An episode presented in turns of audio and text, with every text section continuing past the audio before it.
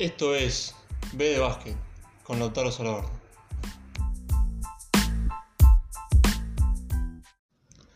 Arrancamos la semana directamente con la acción de anoche, la victoria 122-112 de New York Knicks sobre los Pelicans, 33.5 rebotes, 10 asistencias y 5 robos de Julius Randle, 23 puntos y 5 asistencias de Derrick Rose y 18 puntos de RJ Barrett. Por el lado de los Pelicans, Zion con 34 puntos, 9 rebotes y 5 asistencias, Bledsoe sumó 22, 4 rebotes y 4 asistencias, y Brandon Ingram con 19 y también 4 rebotes y 4 asistencias.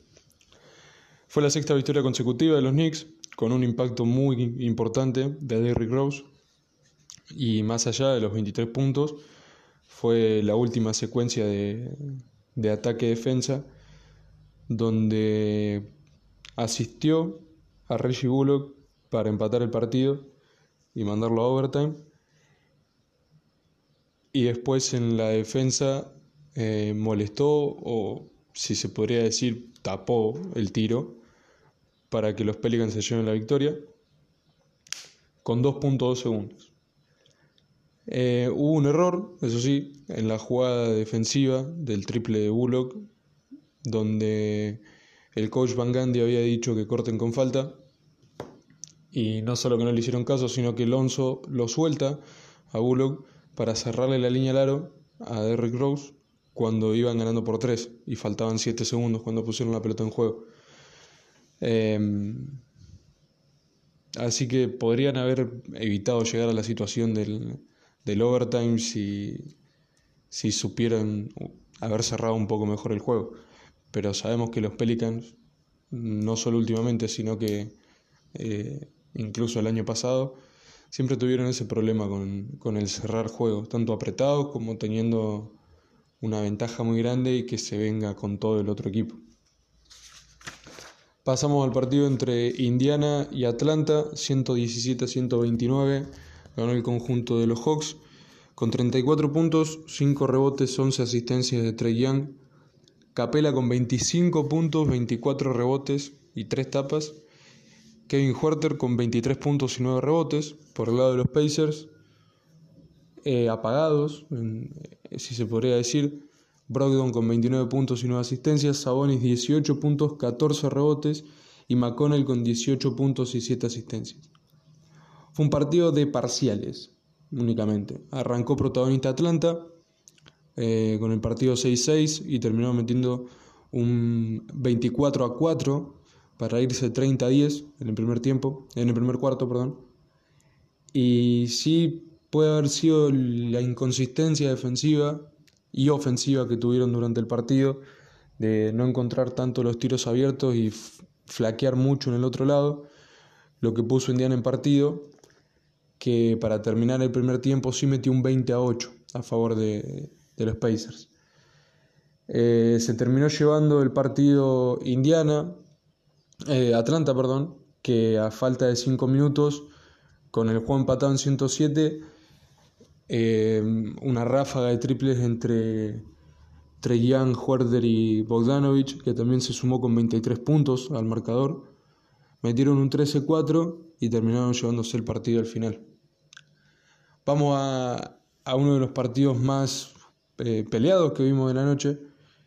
107-109 eh, ganó Miami Heat sobre el conjunto de los Nets con 21 puntos, 15 rebotes, 5 asistencias y el game winner de Bama de Bayo, 18 puntos, 8 rebotes, 7 asistencias de Goran Dragic y Nan con 17 puntos y 3 asistencias. Por el lado de Brooklyn, 30 puntos de Landry Shamet, 20, 4 rebotes, 9 asistencias de Kyrie Irving y 12 puntos de Harris. Fue un partido donde no contaron los Nets con Harden y Miami con Jimmy Butler, sumándole que Durant salió lesionado en el primer cuarto, eh, con una, lo que se vio una paralítica en la pierna izquierda. Entonces el protagonismo se lo terminó llevando Bam. Eh, que no solamente con el game winner, sino con el partido en sí. Estuvo muy acertado en defensa y el game winner fue un jugador porque fue escuela de movimiento de pies y de cómo moverse para encontrar el tiro ahí en el, en el costado de la cancha. Eh, terminó el partido y una declaración de Van fue que en una temporada puede cambiar después de un partido, después de un solo juego, y que en la liga pasaron cosas más increíbles todavía, así que tienen que construir sobre eso y siempre está optimista. Que creo yo define lo, lo que viene haciendo Miami en lo que va de temporada porque tuvieron un, arranque bastante complicado y lo que no se esperaba para nada de, uno de los dos finalistas de la NBA del año pasado. Y después de eh, que haya vuelto Jimmy Butler, que fue, creo yo, la, piedra angular para que Miami cambie el rumbo de lo que iba a ser la temporada. Eh, empezaron a encontrar otro funcionamiento, se volvieron a encontrar en defensa y pusieron eh, cuarta en el avance y ahora están peleando por eh, el mayor puesto de playoff posible, teniendo en cuenta que este año son seis y no ocho, y están cada vez más apretando a los, a los tres que tienen arriba, que son eh, Filadelfia, Brooklyn y, Milwaukee. Vamos al partido entre Blazers y Charlotte, 109 a 101, se lo llevaron los Hornets con 34 puntos, 8 rebotes, 10 asistencias y 7 triples de Terry Rozier, 23 puntos, 8 rebotes de PJ Washington y Miles Bridges con 19 puntos y 5 rebotes. Por el lado de los Blazers, que no contaron con, con Damian Lillard por una lesión en el cuádriceps. Carmelo Anthony con 24 puntos desde el banco. CJ McCollum con 22 puntos, 6 rebotes, 6 asistencias. Y Norman Powell sumó 17. El arranque de Charlotte anoche fue impresionante. Llegaron a estar 13 de 15 en campo en el primer tiempo y 85% de efectividad. Y terminaron el primer tiempo con 52,7% de tiro de campo. También hubo mucho uso de la ofensiva en transición por parte de los Hornets con esa juventud y, las piernas frescas, digamos, del banco. A lo que Portland, como viene demostrando en lo que va de temporada, le costó mucho frenar la primera línea de avance de Charlotte. No supo cómo eh, explotar las ventajas que tenían en, ofensiva. Entonces, mucho rebote que quedó para, para Charlotte y a correr. Y estuvo complicado en la vuelta del balance los Blazers. Eh, entonces fue una de las claves más importantes para que Charlotte se termine llevando el partido. Pasamos al partido, lo tocamos por arriba. Rocket 114, Orlando Magic 110, Christian Wood con 25 puntos, 10 rebotes, O'Neal con 24 puntos, 7 rebotes y Kevin Porter Jr. con 22 puntos y 7 asistencias. Por el lado de Orlando, 22 puntos de Bacon, Cole Anthony con 16 puntos, 4 rebotes, 9 asistencias y Gary Harris con 16 puntos. Vamos a la victoria 102 a 106 de Raptors sobre Oklahoma City Thunder con 31 puntos, 12 rebotes y 6 triples de Chris Boucher. Gary Trent con 23 puntos, 5 rebotes y Flynn con 15 puntos, 7 rebotes y 5 asistencias. Por el lado de Oklahoma, 29 puntos y 4 rebotes de Ludort. Basley con 18, 16 puntos y 8 rebotes. Y Pukuchevsky con 8 puntos, 7 rebotes, 5 asistencias y 6 tapones. Fue un partido muy peleado, con 24 cambios en el liderazgo, que es la máxima cantidad de, cambios en lo que va de temporada. El primer cuarto de Dort fue una locura, fue poesía. 21 puntos de los 29, 7 de 100 de campo y 5 de 5 en triples. También eh, en el conjunto de Oklahoma, Pukushevsky es el primer rookie desde LeBron con más de 5 puntos, más de 5 rebotes, más de 5 asistencias y más de 5 tapas en un partido.